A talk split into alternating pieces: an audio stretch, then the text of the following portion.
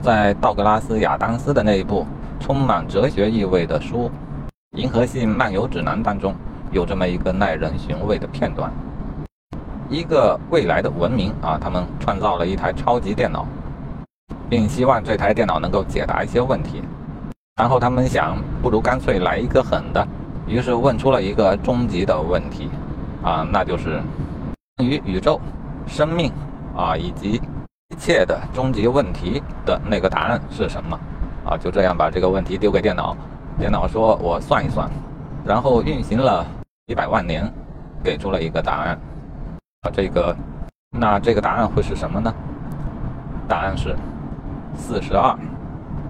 以前我一直认为这是道格拉斯·亚当斯的一个梗，一个笑话。今年我就不这么认为了，因为就在今年，这个答案。与我的年龄严格的相同，这绝不是一个巧合。这就是我给这个答案找到的第一个意义。其实我还可以给他找到许多不同的意义。四十二这个答案让许多人抓狂，因为他们等待了几千万年，就这么一个莫名其妙的结果。超级电脑的答复是：你们没有严格的定义这个问题。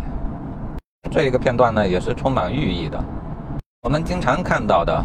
现象是，啊，有许多经过严格定义的确定的问题，但其实没有一个确定的答案，啊，但是呢，小说中的这个情况却恰恰相反。当我们有了一个明确的答案，却没有严格的对应上一个明确的问题，这时候呢，答案显得也没有什么意义。由此可见呢，问题与答案他们都同等的重要，啊，这让我不免想起前些天我曾经向大家提问的那一个问题，啊，就是。究竟什么是问题的问题？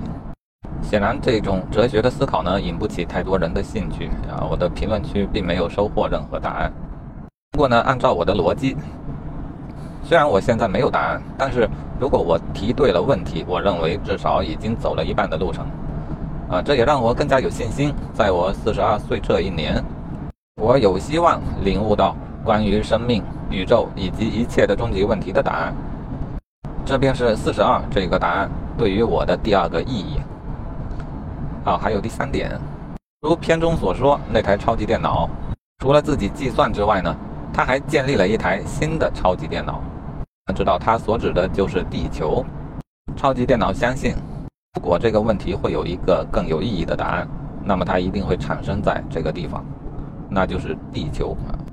这恰好与我所生活的行星严格的相同。这些都让我相信，关于这个终极问题的终极答案即将呼之欲出。当然，你可能会说这是巧合，但是既然是巧合，那么意味着更大的概率提示我，这其实是一种宿命。